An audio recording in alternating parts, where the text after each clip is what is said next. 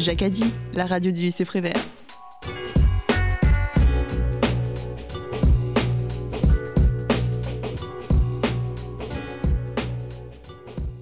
Bonjour, vous êtes bien sur Radio Jacadi, la radio du lycée Prévert. Retrouvez-nous toute la journée sur la fréquence 96.2 FM jusqu'à 20 km autour de Pont-de-Mer, mais aussi sur les plateformes d'écoute. Je suis Charlotte Clément et je vous propose de nous retrouver juste après le générique de l'émission pour faire un retour sur la 29e édition du prix Bayeux Calvados Normandie qui récompense les correspondants de guerre. Retour sur le prix Bayeux Calvados Normandie des correspondants de guerre.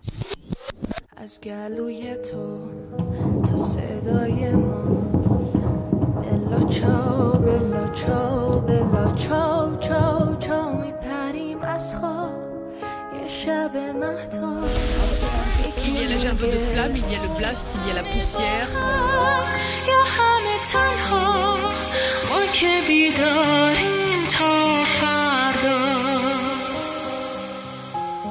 L'atelier média S'exprimer pour comprendre.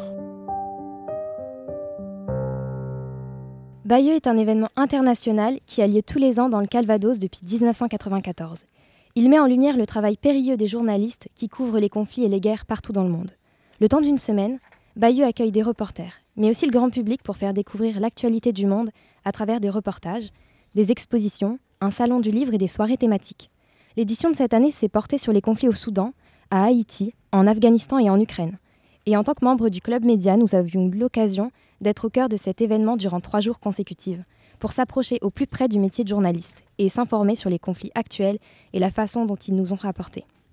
C'est une expérience gratifiante qui nous permet d'accéder à des témoignages exclusifs et de rentrer en contact avec de grands reporters.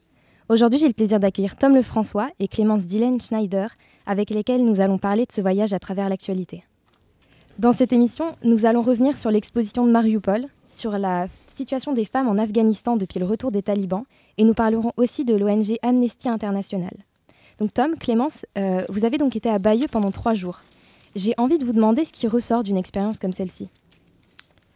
Alors euh, Bayeux, ça a été une expérience très enrichissante parce que nous étions immergés dans les conflits et les enjeux qui conditionnent notre planète. Ça nous a même permis de découvrir des combats armés moins médiatisés comme ceux d'Haïti ou même du Sahel, mais aussi de connaître plus en détail des conflits dont on parle au quotidien comme la guerre en Ukraine ou encore euh, ce qui se passe en Afghanistan avec les talibans.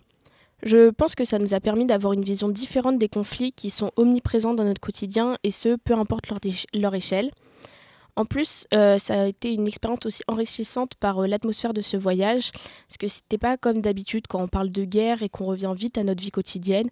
Là, on est, nous avons été euh, chacun pris trois jours et nous sommes préoccupés seulement des conflits et conflits auxquels je pense chaque individu peut être confronté chaque jour comme l'a dit très bien Clémence, euh, justement, je pense que ce voyage nous a permis, en fait, euh, j'en parlais d'ailleurs euh, tout à l'heure, mais nous a permis justement de nous rendre compte, en fait, du moins à notre échelle, de l'horreur que pouvait être la guerre grâce à cette immersion en fait en trois jours. Donc ça a été un voyage extrêmement épuisant, mais je pense qu'on est extrêmement reconnaissant d'avoir pu vivre ça justement. Et je pense qu'en fait ça nous a apporté mais tellement.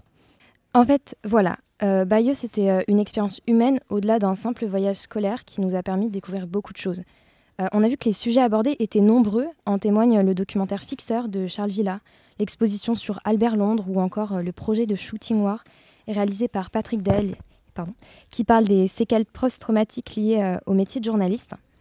Néanmoins, on a constaté que l'Ukraine était au centre des thématiques de cette édition 2022, notamment avec des expositions très poignantes, et je pense en particulier à celle réalisée par Mathilda Tchernov et Yevgeny Maloletka sur la maternité de Mariupol.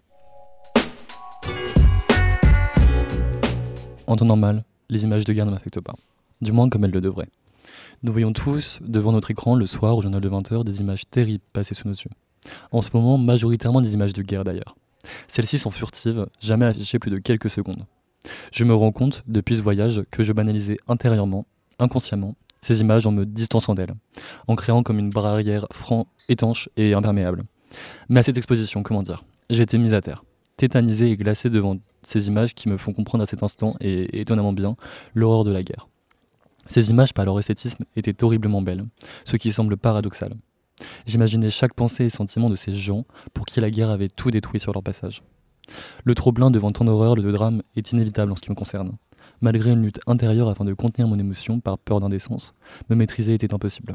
Pour certains, ne pas pleurer était un signe de respect pour les personnes qui se trouvent derrière ces images, qui, eux, ont le droit à cette faiblesse. À mon sens, chacun a une capacité émotionnelle propre, et la mienne débordée. C'est la première fois que j'ai senti cette forme de fatigue émotionnelle, mais à la fois cette chance que j'ai de vivre dans un pays sans bombe ni à l'aide permanente. Sans devoir laisser mon père partir à la guerre, sans voir mes proches mourir, sans craindre les bombes, sans vivre dans la crainte continuelle, tout simplement. Je me suis alors senti coupable. Pourquoi j'aurais cette chance, tandis que d'autres ne l'auraient pas? C'est injuste. Sans même vouloir me les approprier. Ces images racontées à travers ces photos sont venues à moi, sans que je m'y attende. Je n'avais jamais réalisé à quel point la guerre était de nos jours déshumanisée. À passer notre temps et réfléchir d'en haut, théoriquement, nous passons à côté de l'essentiel, ces personnes et le drame qu'elles vivent. Or, cette humanisation qui permet de comprendre, en partie, le drame qu'est la guerre, en dehors des chiffres, des stratégies et des calculs politiques. Je comprends désormais la nécessité de s'arrêter devant l'horreur absolue, de ne plus passer devant pour ériger inconsciemment cette barrière de distanciation. Merci beaucoup Tom euh, pour ton ressenti. Euh, impression qui a été euh, écrite juste après avoir vu l'exposition sur Mariupol, qui c'est une, dans une église avec une bande sonore qu'on entend actuellement. C'était une exposition très dure à regarder parce que, rappelons-le, la maternité de Mariupol a été bombardée en mars 2022 par les Russes et n'était pas évacuée, donc il y a eu énormément de dégâts auprès des civils, des parents et surtout des enfants. Le travail des deux photographes, euh, Mathilda Tchernov et Yevgeny Maloletka, retrace l'horreur qui s'est immiscée entre les murs de la maternité. J'aimerais revenir avec vous sur cette exposition, maintenant qu'on est au calme, parce que c'est vrai qu'à la sortie de la chapelle, euh, c'était très compliqué. On a, eu, on a tous été imprégnés par l'ambiance lourde qui se dégageait du lieu. On avait vu donc euh, d'autres expositions avant celle-ci, la matinée, la veille. J'aimerais vous demander si vous vous attendiez à autant de dureté dans les images qui ont été montrées lors de cette exposition alors euh, pour ma part, j'ai été très surprise par cette exposition, parce que comme l'a dit Tom, on a l'habitude de voir des images de guerre, que ce soit aux informations, aux journaux et même sur les réseaux sociaux maintenant. Mais là, l'image qu'on voyait était différente, parce qu'il était impossible pour nous de nous échapper de cette vérité, la violente réalité de la guerre. De plus, les images, elles étaient en grande partie des images d'enfants, de parents, de civils, cela montrait l'impact que peut avoir la guerre sur une population, une population qui, je pense, est comme nous. On a vu que la guerre, ce n'était pas seulement des armes, des chars et des bombes, c'est aussi des milliers de vies humaines qui sont détruites. Et c'est donc pour moi euh, le ravage sur les hommes que la guerre peut faire qui m'a le plus marqué dans cette exposition. En effet, on n'avait pas la possibilité de s'échapper. On était donc contraint de s'arrêter devant ces images. Et l'intensité était décuplée par cette exposition, durant cette exposition, justement, par euh, les trois jours d'immersion qu'on a pu vivre. Et euh, je pense que c'est un des grands mérites de ce voyage, justement. Et c'était extrêmement surprenant parce qu'en soi, on a tous l'habitude de voir ce type d'images, des images de guerre horribles, mais comme je le disais, on, crée une distance avec elles. On, on, on met une frontière à travers elle et on s'en rend même pas compte en fait, c'est inconscient et, et, en fait je pense que sans, sans justement ce voyage je m'en serais même pas rendu compte. Et aussi du coup pendant cette journée d'exposition, euh, on a eu deux expositions sur l'Ukraine et euh, étonnamment d'ailleurs c'est la première qui a été beaucoup plus soft si je pourrais dire, qui a été pour moi la plus bouleversante parce que justement c'est ce qui a été le plus surprenant en fait de pouvoir ressentir ça durant cette exposition, de ressentir euh, cette fatigue émotionnelle. Et à la deuxième exposition, je trouve d'ailleurs que l'agencement était extrêmement ingénieux pour Mariupol, justement, dans la chapelle, il y avait plein d'agencements. Euh, on entrait, on marchait sur le drapeau de l'Ukraine. Ensuite, euh, il y avait des bruits de bombes partout qui faisaient du bruit comme si on était immergé. Et justement, en fait, je pense que c'était d'ailleurs la plus violente et la plus représentative d'ailleurs de ce que peuvent vivre les gens parce que euh, on marchait dans, dans, cette chapelle, on voyait les images et une fois qu'on sortait, on voyait des vidéos de ces images et le choc que ça crée était absolument bouleversant. Et euh, d'ailleurs, donc deux questions me sont apparues durant cette journée. Peut-on pleurer dans ces images et ne déshumanise-t-on pas trop la guerre aujourd'hui? Et je pense que c'est les questions les plus bénéfiques qui m'ont pu être apportées durant ce voyage. Voilà, en fait, euh, c'est exactement ça. Euh, il y avait beaucoup de questions qui, sont, qui ont émergé de cette exposition.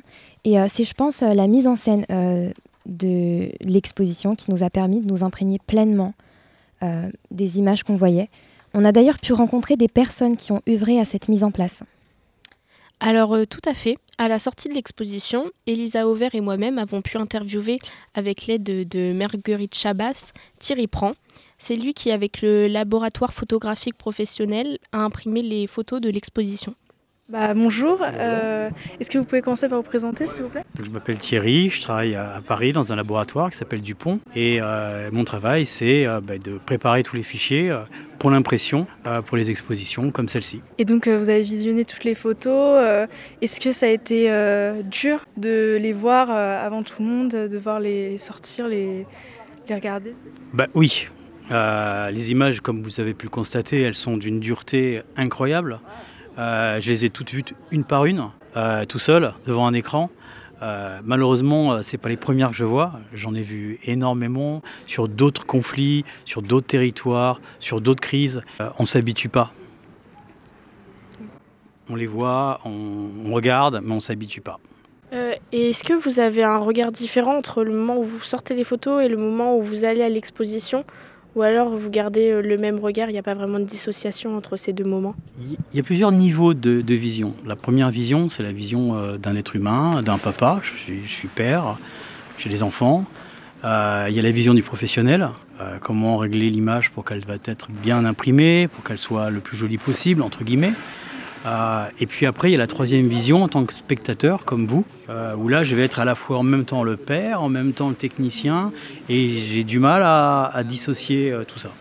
Est-ce que des fois c'est difficile de devoir concilier votre travail, de devoir penser aux aspects techniques des photos pour qu'elles ressortent le mieux possible, mais en même temps de voir l'horreur de la photo? Non, il faut savoir séparer les deux. On a, on a l'obligation euh, d'être un bon professionnel parce qu'on on doit aussi, nous, apporter notre savoir-faire justement pour témoigner, pour que tout le monde le voit et, le voir dans les meilleures conditions. Donc ça, c'est l'aspect professionnel. Et puis le second aspect, l'aspect euh, donc personnel, euh, bah, il reste, enfoui, caché, ou en tout cas, il s'exprime après que le travail soit fait. Et euh, par rapport à ces photos qui sont développées dans cette exposition, est-ce que vous ressentez une violence différente par rapport à celle que vous avez déjà eu l'occasion de faire? Ou alors vous êtes habitué à ce genre de violence? Alors on ne peut pas s'habituer à la violence. C'est impossible. Et il faut pas. Ça serait vraiment dommage. Euh, J'ai trouvé que là c'est vraiment très très difficile. C'est très dur à voir parce que, euh, parce que ça touche euh, bah, toute la population. C'est pas que des militaires qui tombent. C'est des femmes, c'est des hommes, c'est des jeunes hommes, c'est des jeunes femmes, c'est des enfants. Euh, sur d'autres conflits, euh, on voit des militaires, on peut voir des militaires, on peut voir aussi des civils. J'en ai vu beaucoup sur le territoire africain, où il y a aussi énormément de massacres. Sur d'autres îles aussi, je pense à Haïti. Il y a d'ailleurs une exposition euh, où il y a aussi énormément de misère et de massacres. Là, on est en Europe. Et je crois que ce phénomène-là amplifie plus en plus euh, l'aspect euh, dramatique. Pour finir, est-ce que y a, vous avez une image qui vous touche plus que les autres, ou un film en l'occurrence Non, moi je le vois globalement. J'ai euh, globalement, euh, j'ai tout dans la tête en fait. Voilà. On a tous été euh, bouleversés par le travail de Mathilda Tchernov et Yevgeny Maloletka. Euh, c'est vrai qu'à la sortie de La Chapelle, euh, on était tous plus ou moins déboussolés. Même le secrétaire général de l'information de Radio France, Éric Valmire. Ce qui a été important de préparer ce soir, c'est que justement de ne pas rentrer dans tout ce que vous avez l'habitude de voir à la télé ou sur les téléphones ou à la radio ou dans les journaux. C'est-à-dire que beaucoup se projettent toujours. C'est-à-dire quand on regarde les infos, la question que se, se posent les gens dans les débats, c'est toujours de se projeter. Qu'est-ce qu'il y a dans la tête de Poutine? Est-ce qu'il va sortir le nucléaire? Euh, Est-ce qu'on aura du gaz cet été cet hiver pour se chauffer? Euh, euh, Le problème de l'énergie, la géopolitique, l'économie. Qu'est-ce qui va se passer? C'est pas le propos de la soirée c'est qu'est-ce qui se passe? Qu'est-ce qui va se passer? On n'en sait rien, on n'est pas dans la tête de Poutine, on n'est pas dans la tête des belligérants. En revanche, ce qui se passe au jour le jour, on le sait moins. On le sait à travers un flash, on va voir euh, un reportage avec des soldats, on va voir euh, un reportage euh, après une, horreur, une fosse commune découverte, mais finalement la réalité du terrain, ce qu'est le, le quotidien des civils, ce qu'est le quotidien des soldats, avec des grands reporters qui vivent tout le temps à leur côté. Donc c'est tout ça, c'est cette mosaïque euh, de récits euh, et ces différentes guerres. Parce qu'il y a la guerre militaire, mais il y a aussi la guerre de l'information, il y a la guerre de la mémoire, il y a la guerre de l'histoire et il y a la guerre de la propagande. Ça fait plusieurs formes de guerre et qu'on va évoquer ce soir avec des grands reporters, des journalistes russes, des journalistes ukrainiens, des journalistes français, et qui vont donc se succéder les uns les autres pour euh, porter leur récit et composer ainsi une sorte de mosaïque globale de ce qu'est la guerre en Ukraine aujourd'hui. D'accord. Euh, donc vous avez vraiment un point de vue, euh, la guerre en Ukraine, c'est un guerre, c'est conflit, euh, un conflit humain. C'est vraiment ça, c'est sur les civils, sur les gens qui y vivent en fait. C'est ça votre point de vue? C'est surtout rappeler que, l'information est à partir d'un fait et qu'une guerre, c'est, je vais dire un, mot qui est une grossièreté, enfin, je veux dire, une guerre c'est dégueulasse. C'est pas sale, c'est dégueulasse. Euh, une guerre, c'est pas un mythe, c'est pas une légende, c'est pas un objet de fascination. Une guerre, c'est tout ce qu'il y a de plus cru. C'est des vies qui sont ôtées, des vies qui sont traumatisées, des vies qui sont disloquées. C'est des, champs de dévastation. Euh, et il n'y a pas un gentil contre un méchant. Il y a un agresseur et un agressé. Mais c'est pas pour ça qu'il y a le bien et le mal. Souvent, d'ailleurs, on a ça dans les récits de guerre. Il n'y a pas le bien et le mal. Il y a cette zone grise partout, un peu confuse, un peu désolé quoi. Euh, et au-delà de désolé, euh, les mots manquent là pour les trouver. Et donc c'est aller dans, cette nuance, dans ces complexités troublées, c'est aller sur ces terrains-là. Euh, ne pas avoir d'émotions faciles, mais avoir de la réflexion. Et à partir de cette réflexion, comprendre peut-être ce qu'est vraiment le terrain et le terrain d'une guerre. Est-ce que vous pensez que cette exposition sur laquelle vous venez de visiter, en fait, euh, euh, illustre bien votre vision ou, euh, ou alors vous n'êtes pas d'accord avec la façon dont on montre euh, le conflit? Il y a deux choses en fait. Ici, il y a le travail de, euh, des deux journalistes qui évidemment euh, sautent, euh, sautent à la gorge. Il faut bien se mettre à leur place. Ils ont vécu quand même l'horreur, vous avez vu. euh, et, encore, ce qu'on voit là, c'est certainement le dixième de ce qu'ils ont vu et de ce qu'ils ont euh, connu. Des bébés éventrés, il n'y a rien de pire que voir des enfants euh, tués, euh, éventrés, des mamans en train d'accoucher euh, euh, bombardées. euh, des civils et des médecins disloqués, des hôpitaux complètement éventrés. Ils ont vécu ça. Donc ils ont vécu l'horreur pendant trois semaines. Et ils ont en plus vécu le stress d'être suivis, traqués par les Russes qui les cherchaient. Donc il faut déjà comprendre ce qu'ont vécu ces journalistes à travers leur travail qui est exposé là. Et puis il y a une deuxième chose qui ne doit pas être sous-estimée, c'est le travail de la direction artistique de cette exposition. Le travail donc de Jérôme Delay qui a su il me semble, trouver le fil de la narration. Euh, c'est pas seulement des, des photos juxtaposées comme ça qui, qui pointent les unes après les autres une horreur. Il y a une histoire qui est racontée. Et c'est cette histoire de Mariupol pendant 22 jours, avec un code narratif qui est respecté et qui est presque sublimé, sans que le mot soit péjoratif, dans le cadre de la chapelle des tapisseries. Merci pour cette interview euh, qui a été menée par Marguerite Chabas. Et avant de continuer, je tiens à saluer encore une fois euh, le travail magnifique qui a été réalisé par Mathilda Tchernov et Yevgeny Maloletka. On les a vus pendant la remise des prix. Ils ont fait preuve d'une grande humilité en insistant sur le sort des populations civiles. Ils ont appuyé sur le fait qu'ils ne sont, pas, qu'ils ne sont que des messagers. Euh, et les deux reporters ont remporté euh, un prix dans la catégorie image et celui dans la catégorie euh, photo. Euh, D'ailleurs, c'est un moment qui a marqué la soirée puisque le public s'est levé pour une standing ovation qui, je pense, témoigne de l'intérêt et du crédit qu'on porte à leur travail et au-delà de, de la situation en Ukraine. Rappelons-le, la guerre est toujours d'actualité et ces deux photographes ont rapporté les témoignages d'événements glaçants qui se déroulent dans leur pays. C'est un travail d'autant plus difficile puisqu'ils ne peuvent pas remballer leurs appareils photo et rentrer chez eux en ignorant la guerre car elle se déroule dans leur pays. And America, there's a growing feeling of hysteria. Conditioned to respond to all the threats and the rhetorical speeches of the Soviet. Mr. Khrushchev said, We will bury you. I don't subscribe to this point of view. Be such an ignorant thing to do if the Russians love their children too. How can I save my little boy from Oppenheimer's deadly toy? There isn't no monopoly of common sense on either side of the political fence. We share the same biology, regardless of ideology. Believe me when I say to you, I hope the Russians love their children too.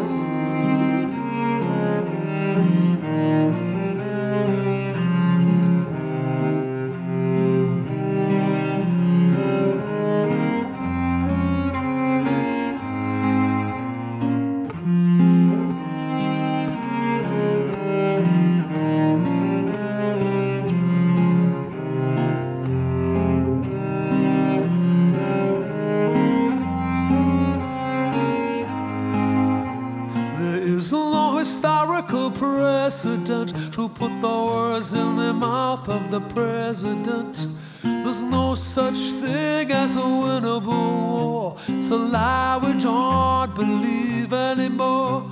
We share the same biology, regardless of ideology. And what might save us, me and you, is that the Russians love their children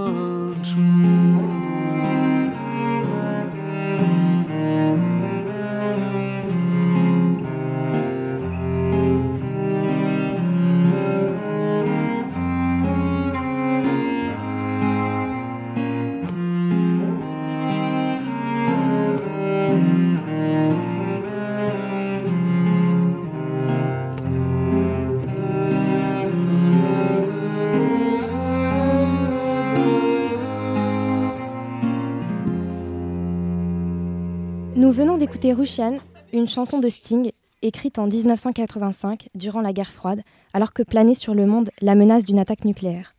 Au matin de cette nouvelle guerre lancée par la Russie, Sting réinterprète cette chanson en 2022. Pourtant, il ne pensait pas qu'elle serait de nouveau pertinente un jour. Le chanteur parle de cette chanson comme, je cite, un plaidoyer pour une humanité commune. En effet, dans cette chanson, Sting chante l'espoir. L'espoir que le peuple russe ne reste pas de marbre face à l'idéologie soviétique. À travers cette chanson, le chanteur a aussi lancé un appel aux dons pour venir en aide aux Ukrainiens réfugiés à la frontière polonaise. L'ONU a en effet estimé que plus de 1,5 million de réfugiés ont déjà fui l'Ukraine durant le début de l'invasion russe, le 24 février dernier. Comme le montre cette chanson et le témoignage d'Éric Valmire, la guerre n'est ni blanche ni grise.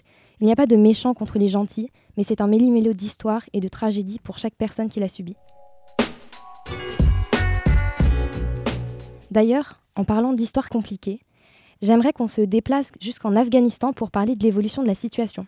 En effet, on se souvient qu'en août 2021, les talibans ont repris Kaboul, la capitale dans laquelle ils n'avaient pas eu le pouvoir depuis 20 ans grâce aux forces armées américaines.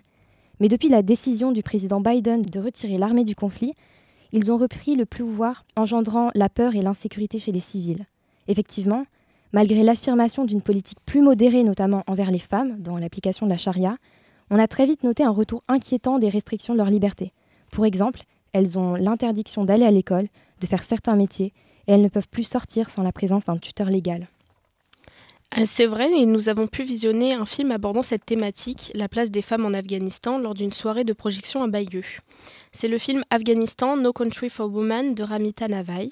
À la fin de la projection, Charlotte et Tom, vous avez pu l'interviewer. Pour ma part, je me suis chargée de la mise en forme et de la traduction, traduction faite avec l'aide de Charlotte. Bonjour, nous avons quelques questions à vous poser. Merci pour votre film. C'était vraiment magnifique. Thank you for watching. Thank you for coming. So happy you all came. Comment les femmes afghanes euh, peuvent-elles continuer d'espérer le retour d'un régime égalitaire qui ne les obligera pas à se résigner really C'est une très bonne question, car elles ont perdu espoir, et l'espoir, c'est ce qui nous fait avancer. Alors, qu'arrive-t-il quand elles n'ont plus d'espoir? Tu as pu voir dans le film une Afghane incroyable avec qui je suis toujours en contact. Elle a dit qu'elle est conduite par le devoir de protéger sa petite sœur. C'est ce qui leur permet d'avancer, de penser aux plus jeunes générations. Elles se battent en retour des actions des talibans. Ils les empêchent de protester, tirent en l'air, arrêtent les femmes, les emprisonnent. mais elles sortent toujours pour protester contre les violences qu'elles subissent.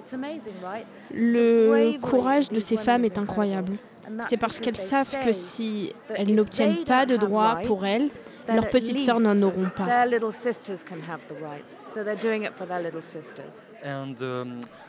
Comment gardez-vous votre calme face aux talibans qui vous mentaient directement lors de votre interview? C'est une très bonne question aussi. Je voulais les punir. J'étais vraiment en colère, mais je devais garder mon calme parce qu'on veut qu'ils se révèlent.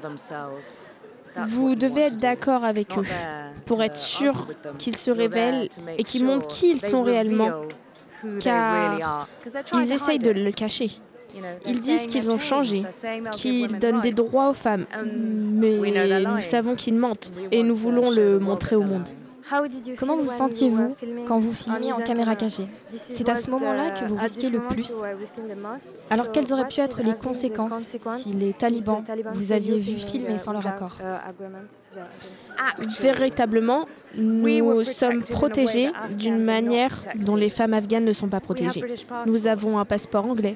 Alors, le pire qui puisse nous arriver, c'est d'être mis en prison, mais pas éternellement. Le gouvernement nous ferait sortir. C'est pas comme s'ils allaient nous tuer. Le gouvernement afghan veut toujours être reconnu, veulent toujours des aides monétaires, ce qui veut dire qu'ils doivent faire attention. Le pire qui puisse nous arriver, et ce qui est déjà arrivé à d'autres journalistes, c'est d'être emprisonné. En revanche, le pire qui puisse arriver à une femme afghane est d'être torturée, peut-être tuée. Alors je pense que la plus grande peur est celle d'un Afghan qui fait partie de notre équipe de se faire prendre. Si on se fait prendre, ce n'est pas superbe, mais ce n'est pas une question de vie ou de mort. Alors nous avons été extrêmement prudents de notre équipe que l'on aime. Le conducteur, le producteur local afghan, on aime ces gens. Nous devons faire attention à ce qu'ils soient en sécurité. Euh, donc, on a vu, euh, on a pu rencontrer euh, Ramita Navai. Clémence, j'aimerais te demander ce qui t'a marqué durant ce film et plus généralement sur la situation générale des femmes en Afghanistan. Alors je pense qu'il est évident que la thématique du film est plus qu'importante face à l'évolution du régime des talibans, mais au-delà de ça, j'ai trouvé très intéressant la façon dont le film a été réalisé. Cette femme, Ramita Navai, est allée en face des talibans, s'est infiltrée au sein des prisons. Elle nous a permis d'entendre le point de vue des opprimants et des opprimés, et aussi de mieux nous faire comprendre la souffrance que pouvaient euh, avoir ces femmes face au régime des talibans. C'est vrai qu'il y a eu des moments dans le film euh, qui ont été euh, très, très stressants, puisqu'on voyait Ramita Navai complètement un peu dans l'illégalité à interviewer des, femmes qui risquaient justement de mourir, comme elle, comme elle le dit dans son interview. Et Tom, ben, justement, j'aimerais te demander à toi aussi ton impression sur ce film. Bah, en effet, fait, le film, vraiment, je l'ai trouvé absolument bouleversant et j'ai eu de cesse d'avoir de l'admiration pour cette femme, pour son courage, pour sa force d'esprit à entendre les, représentants talibans dire des horreurs, des abominations sur les, conditions des femmes et de vouloir garder son calme et les remarques misogynes, sexistes euh, au possible qui lui étaient adressées et la voir euh, sereine, froide parce qu'elle savait qu'elle avait un travail à réaliser, une information à transporter partout dans le monde. Et je pense que le film a été absolument réalisé d'une manière absolument incroyable. Et il y a eu des scènes absolument bouleversantes et euh, j'inviterai tout le monde à aller le regarder. Très bien, merci. Euh, d'ailleurs, Tom, on a eu tous les deux l'occasion d'intercepter et d'interviewer Ramita Navai à la fin de son film.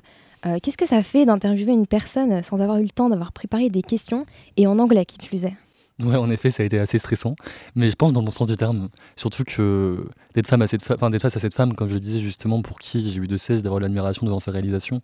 Mais en tout cas, euh, on a eu vraiment beaucoup de chance d'avoir pu l'interviewer et je pense que son courage et sa force d'esprit euh, est un exemple pour nous tous. Merci beaucoup. Euh, on vous remercie pour vos impressions. Et pour continuer avec la situation actuelle, j'aimerais faire un petit retour sur un livre que j'ai lu récemment et qui parle des violences systémiques faites aux femmes. Sur toi se lamente le tigre, écrit par Emilienne Malfato, raconte l'histoire d'une jeune femme enceinte d'un homme qu'elle a aimé, mais qu'elle n'a jamais épousé. Et à cause de cette faute, son frère va la tuer pour restaurer l'honneur familial. Ce n'est pas l'histoire d'une naissance, mais d'un meurtre. Ce roman choral nous plonge au cœur d'un drame familial, mais surtout il met en lumière les pratiques sociales de tout un pays. L'œuvre joue entre la vie et ce présage d'une mort prochaine et inévitable. Et pour parler de cette œuvre, nous accueillons Marguerite Chabas, qui a fait une illustration sur euh, ce livre dans le cadre de l'exposition sur Bayeux faite au lycée. Et donc, euh, j'aimerais que tu nous parles un peu de cette euh, illustration. bah, tout d'abord, en fait, c'était une commande. Donc, au départ, j'avais pas lu le livre. Donc, je me suis retrouvée à faire un dessin sur une femme en burqa. C'était ça, les règles, en fait. Juste sur le point technique qui est un peu loin du livre, je parlerai du livre après avec toi, Charlotte. j'ai fait ça avec de l'encre et une plume. Et pour les références, j'ai pris une photo euh, justement, euh, qui, euh, une photo qui représentait des femmes un espèce de, de où elles étaient toutes là en fait avec des voiles différentes et tout ça. Donc j'ai pris ça en fait comme référence. C'est comme ça que j'ai créé mon illustration en fait. Et c'était une... après j'ai lu le livre. Faut savoir que j'ai déconstruit un peu le, le processus. C'est à dire que j'ai fait un dessin avant de lire le livre. Et quand je l'ai lu en fait je me suis rendu compte que pas que je l'avais raté mais que j'aurais pu faire tellement mieux en fait. Donc c'est toujours assez drôle de, de changer le sens en fait. Et euh, si tu veux, on pourra en parler, mais euh, c'est euh, bien en Irak, en fait. C'est un, livre assez particulier, en fait, parce que l'écriture est, très construite d'une manière assez, assez belle. Moi, j'ai trouvé ça très beau, en tout cas. Et aussi, c'est plutôt intéressant, puisque en même temps d'avoir l'histoire de cette femme, on a aussi le point de vue de sa famille, donc de son frère aîné qui va faire ce meurtre de son frère euh, cadet, de son Benjamin, de, sa petite sœur, de sa mère, et aussi euh, de la personne qui l'a rendue enceinte, en fait, de son amant. Donc c'était vraiment particulier. Et en même temps aussi, on a le point de vue euh, assez particulier du tigre, justement. Le fleuve. On a le fleuve qui parle, en fait, et qui entre. Donc c'est vraiment un livre assez bouleversant. Je sais pas comment t'en penses, toi, mais en tout cas, c'est mon point de vue à moi. mais avant de parler vraiment du livre, je voulais revenir donc sur ton, ton dessin. Parce qu'en fait c'est vrai que quand j'ai quand j'ai vu ton dessin je me suis tout de suite dit que forcément tu avais en fait euh, représenté le personnage principal. Mais finalement euh, c'est plus euh, une représentation de toutes les femmes finalement qui subissent ça. Et, et oui ça, ça, a apporté un, nouvel un nouvel angle de vue sur bah, sur sur sur l'œuvre justement et sur ton dessin à toi. Et effectivement c'est une œuvre par contre qui a été très bouleversante. Et, et ce que j'ai beaucoup aimé c'est que c'était pas euh, euh, tir aux larmes. On n'était pas là pour, euh, pour nous faire pleurer, on était juste là pour nous raconter une histoire réelle, pour nous raconter ce qui se passe vraiment. Et il n'y avait pas de, demi-mesure, c'est-à-dire qu'à la fin, on savait que, cette femme allait mourir, même si on même si on le voit pas forcément. Et, donc c'était super intéressant de, de pouvoir assister justement à tous ces personnages qui parlent, qui vont prendre la parole. Et moi, un des personnages qui m'a vraiment touchée, c'est sa petite sœur, parce qu'en fait, euh, on, va lui, on va finir par lui expliquer que eh bien, sa sœur euh, va mourir et que donc elle ne fera plus partie de la famille. Et il y a cette notion aussi de complètement retirer l'existence, c'est-à-dire que, euh, que cette jeune femme-là qui est enceinte et qu'on va assassiner, qui faisait partie de la famille, eh bien, elle ne fera plus partie de la famille, elle n'aura plus d'existence et c'est comme si elle n'aura plus jamais existé finalement. Et, et c'était très touchant de voir ça. Et aussi, bien donc comme tu l'as dit, on a le point de vue du tigre et ça fait vraiment comme euh, un peu euh, un, une image en fait euh, de surplomb, c'est-à-dire que au début, on a du mal à, saisir pourquoi c'est là, et finalement, c'est l'histoire d'une terre qui finit par être ravagée. Je dirais la violence aussi. C'est l'activité de l'homme dans sa généralité, c'est-à-dire que ce soit la pollution autre, mais aussi beaucoup la guerre. C'est ça qui est beaucoup montré en fait dans ce livre. C'est les choses terribles qui se passent en fait. C'est une terre euh, de cadavres, de gens qui pleurent, euh, de gens qui sont tristes, qui sont en deuil en fait et qui sont plus que des ombres. Donc c'est assez euh, beau. C'est une remise en question d'un système, mais c'est aussi une remise en question de, de, gens personnellement, de la société, de ce qu'on est, notre psychologie. C'est assez intéressant en fait justement ça. Et puis le point de vue du tigre aussi, ça fait beaucoup penser. c'est un livre qui fait beaucoup penser à, à une tragédie parce que on est quand même dans un espace assez court. Euh, elle apprend qu'elle est enceinte, elle va voir l'hôpital, mais le soir même, en fait, ça se passe. Donc, c'est assez particulier comme point de vue. Et en même temps, en fait, c'est pas construit totalement comme une pièce de théâtre, parce que euh, les chapitres sont découpés entre personnages, entre l'expérience personnelle et euh, la personne qui se présente.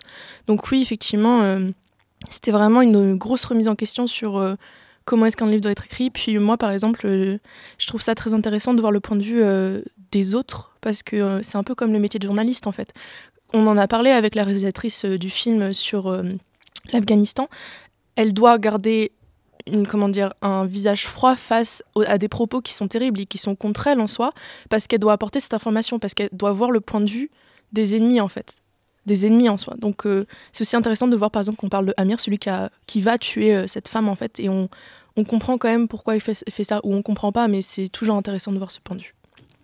Euh, oui, c'est ça aussi qui était vraiment intéressant, justement, c'est qu'on voit le point de vue du frère qui va tuer sa sœur. Et, et euh, ouais, c'est vraiment révélateur euh, de, problèmes en fait euh, dans cette société. Et surtout, c'est vraiment un crime pour restaurer l'honneur.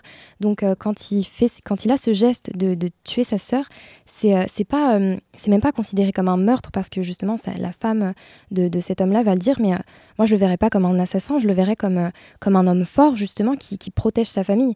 Et, c'est ça en fait, on voit à quel point les femmes sont complètement cachées et, elles doivent vivre constamment pour leur famille parce qu'elle a en fait eu le malheur de tomber amoureuse d'un homme qui ne va pas euh, en fait en subir les conséquences, même si il, meurt en fait euh, dans le livre et c'est pour ça qu'elle ne pourra pas se marier avec.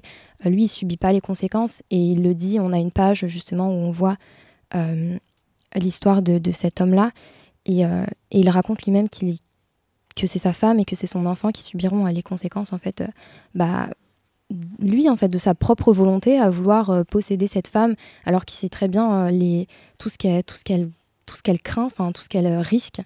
Et donc oui, c'était très très triste. Et le fait que ça se passe sur 24 heures, ça se passe très vite. C'est, on s'attache. Enfin, en fait, je sais pas si on s'attache vraiment au personnage, si on retient vraiment les noms. C'est juste vraiment révélateur d'un système et que ça fonctionne comme ça.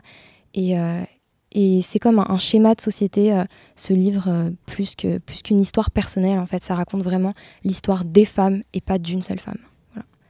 Donc, euh, c'est ça. C'est un livre qui est révélateur de réels problèmes en ce qui concerne les conditions des femmes et leur traitement au sein de la société, puisque leurs libertés sont constamment remises en cause. La situation des femmes irakiennes est malheureusement comparable à celle des femmes afghanes. Et on le constate d'ailleurs avec les mouvements clandestins de distribution de pilules d'avortement qui ont duré près de 40 ans, jusqu'à l'assassinat de la femme à la tête de ce mouvement. Encore une fois, cette femme a été assassinée par son frère en vue de restaurer l'honneur familial. Cette histoire euh, nous a été racontée par Solven Chalvon dans son livre La femme s'est éveillée. Tom a d'ailleurs eu l'occasion de l'interviewer, interview que nous allons écouter euh, tout de suite. Donc euh, bonjour, pouvez-vous vous présenter en quelques mots et aussi votre œuvre? Donc je m'appelle Solène Chalvon Fioriti, je suis grand reporter, je travaille depuis 12 ans sur l'Afghanistan. Euh, j'ai été correspondante à Kaboul pendant plusieurs années. Et là, je suis ici pour un livre qui s'appelle La femme qui s'est éveillée, une histoire afghane, qui est un récit qui retrace un mouvement clandestin, féministe, qui en Afghanistan, depuis 40 ans, distribue des pilules abortives dans les principales universités du pays de façon tout à fait clandestine. Et euh, comment pouvez-vous expliquer que ces femmes, euh, justement, euh, continuent et résistent depuis 40 ans? Comment expliquez-vous qu'ils réussissent à résister à un régime aussi misogyne et... Bah, d'abord, il y a plusieurs régimes, parce qu'en 40 ans, il n'y avait pas du tout que le régime taliban, il y a eu d'autres régimes en place, les soviétiques la guerre civile, les Moudjahidines, euh, le premier régime taliban, la parenthèse démocratique et maintenant re les talibans. Mais ce qui est certain, c'est que euh, en fait, euh, durant toutes ces étapes, il y a toujours eu une volonté des hommes, comme partout dans le monde, mais de façon beaucoup plus extrême en Afghanistan, pour plein de raisons culturelles, géopolitiques, aussi parce que c'est un pays qui n'a connu que la guerre depuis 40 ans. C'est une société particulièrement conservatrice et patriarcale. Elles, en fait, elles ont résisté comme leur grand-mère, comme leur mère, de façon euh, très modestes, très cachées.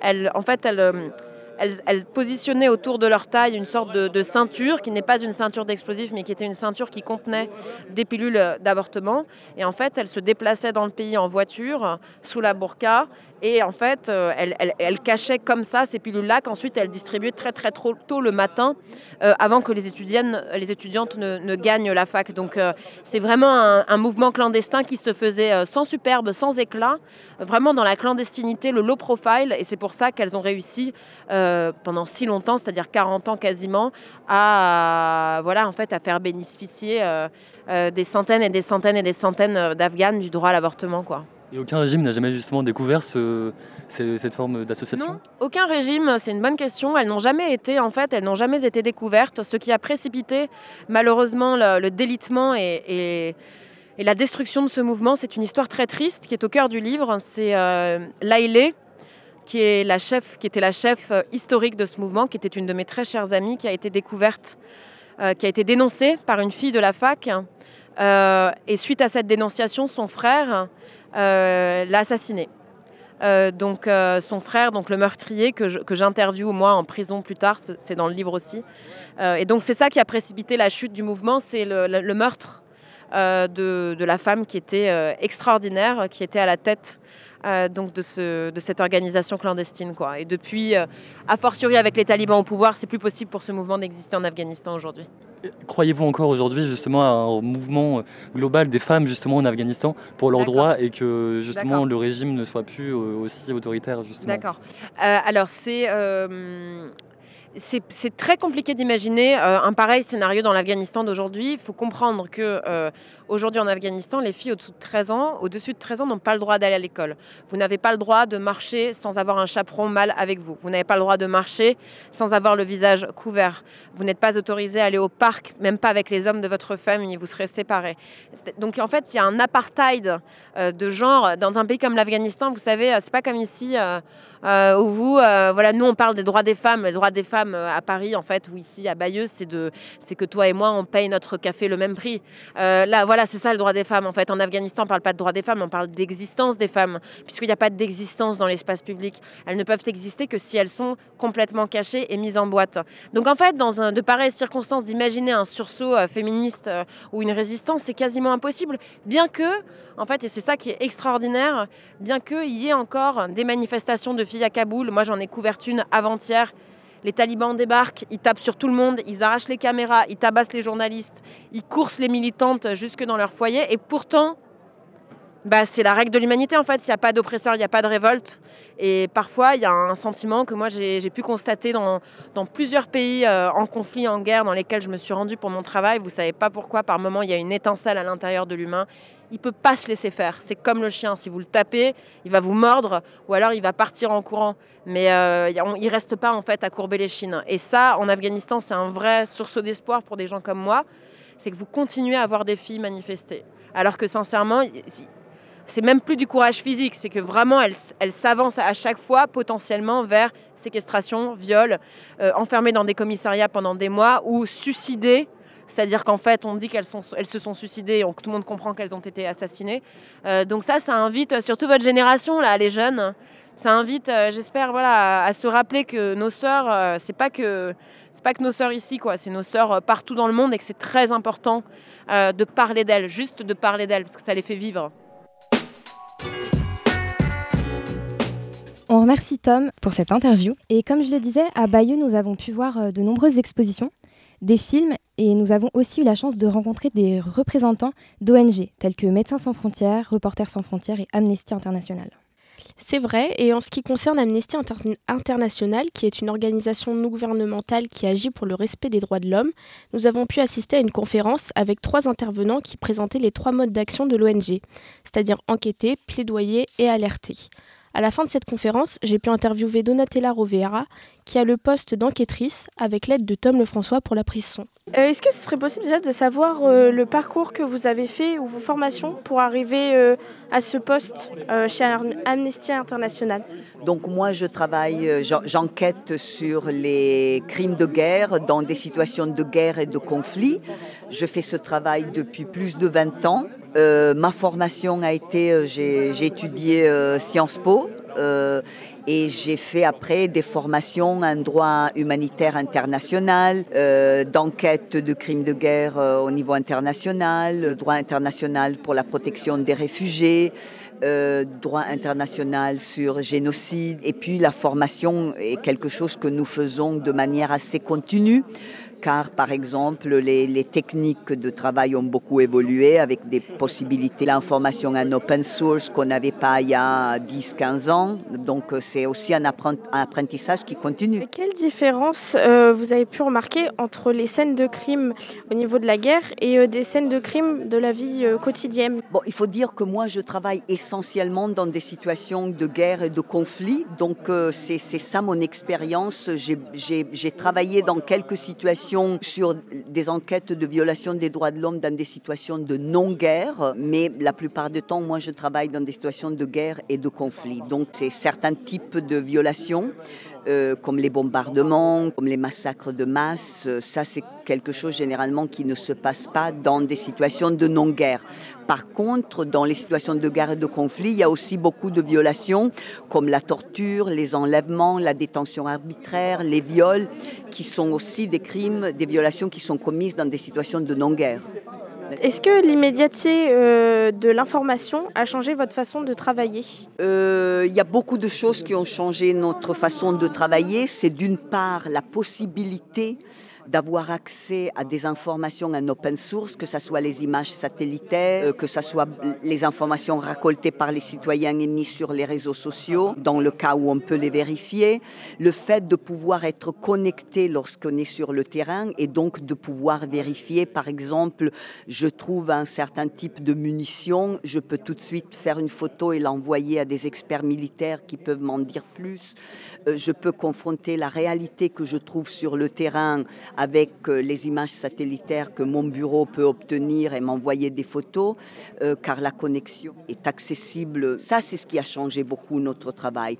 Après, l'immédiateté de l'information, beaucoup moins pour nous que pour les journalistes, car notre travail, c'est des enquêtes approfondies, c'est pas quelque chose qu'on doit enquêter aujourd'hui pour publier demain. Et pour finir, que pensez-vous du fait que certains conflits soient plus médiatisés que d'autres? Ben, effectivement, euh, rien que ces derniers mois, j'ai travaillé sur un des conflits qui est le plus médiatisé en ce moment, mais j'ai aussi travaillé sur d'autres conflits, comme le conflit en Éthiopie, euh, qui est très peu médiatisé aussi parce que les médias et les enquêteurs n'ont pas accès, le, gouvernement éthiopien ne permet pas l'accès. Donc euh, c'est quelque chose avec lequel on existe et on coexiste depuis toujours. Il y a, il certaines situations qui attirent l'attention publique euh, beaucoup plus que d'autres. Euh, pour nous, en, tant qu'enquêteurs et en, tant qu'organisation des droits de l'homme, on voudrait que euh, toutes les situations de, violation des droits de l'homme, de, crimes de guerre, reçoivent la même attention, car la vie humaine vaut le même dans, dans tous les pays, quelles que soient les victimes ou quels que soient les, bourreaux. Mais la réalité est que ce n'est pas comme ça, malheureusement. Donc c'est aussi notre travail consiste aussi à faire euh, le possible pour que euh, les situations qui ne sont pas médiatisées, qui sont un peu oubliées, ne le soient pas. Donc c'est pour ça que nous continuons d'enquêter, que nous essayons de, faire notre possible pour que euh, nos enquêtes soient par la suite reprises par les médias, euh, surtout sur les conflits oubliés, sur les situations oubliées. Encore une fois, merci pour cette interview. Et pour finir, quand on a pris le bus direction Bayeux le 6 octobre, je n'avais pas conscience que ce serait une expérience aussi émotionnellement intense. Pourtant, je savais qu'on allait parler de la guerre. Mais la guerre, on en parle tellement souvent aux infos, sur les réseaux ou au lycée, que ça en devient presque normal. Pour nous, la guerre, c'est des cours d'histoire à réviser, ou des reportages TF1 qu'on regarde assis à table en murmurant C'est terrible, avant de reprendre le repas. C'est vrai. Parfois, la guerre, on en oublie que c'est réel.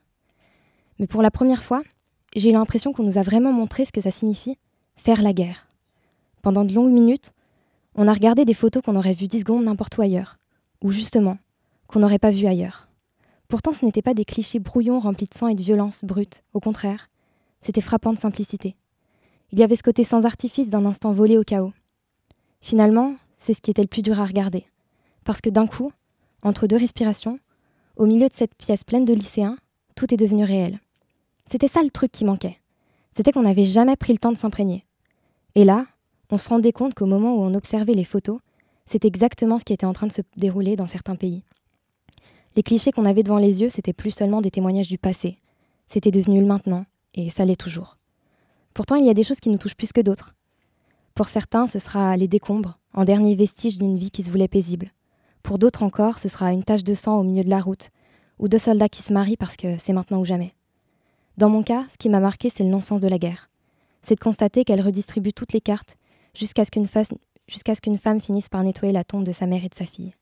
Ce n'est pas triste simplement parce qu'il est question d'enfants. C'est effrayant parce que ça rend la guerre encore plus imprévisible et injuste. Il y a quelques années, j'ai entendu une phrase dans l'adaptation cinématographique de Cheval de guerre. Un des personnages a dit La guerre prend tout à tout le monde et elle n'épargne personne. Et avant l'exposition sur la maternité de Mariupol, je n'avais pas mesuré à quel point cette phrase est glaçante de vérité. Mais aller à Bayeux, c'était aussi une manière de jeter un coup d'œil sur notre position tout en regardant ailleurs. On constatait l'horreur bien à l'abri de celle-ci.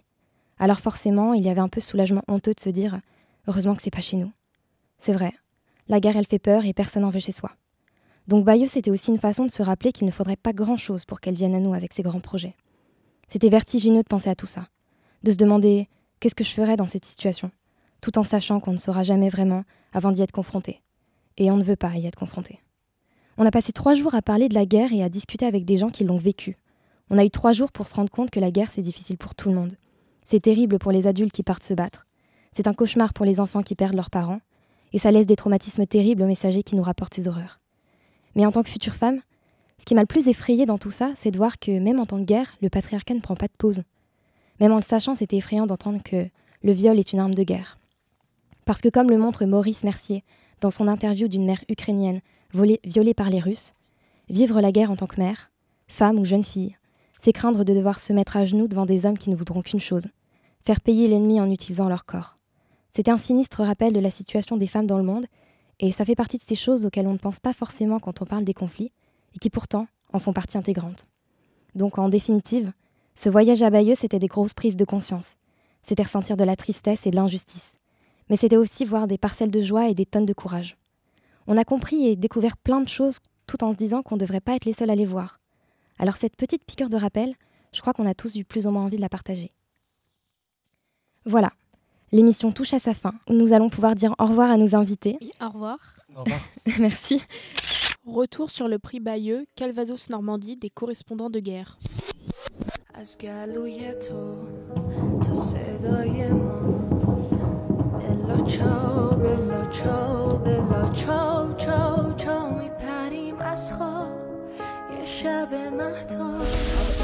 Il y a la gerbe de flamme, il y a le blast, il y a la poussière.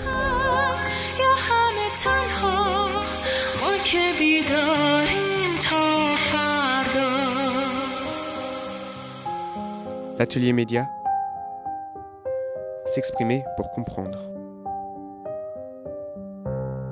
Nous avons ensemble pu revenir euh, sur la 29e édition du prix Bayeux Calvados Normandie et parler de nos différentes rencontres et expériences. Je vous remercie d'être resté avec nous jusqu'à la fin et je vous propose de nous retrouver sur les différentes plateformes de streaming telles que Spotify, Deezer et Apple Music.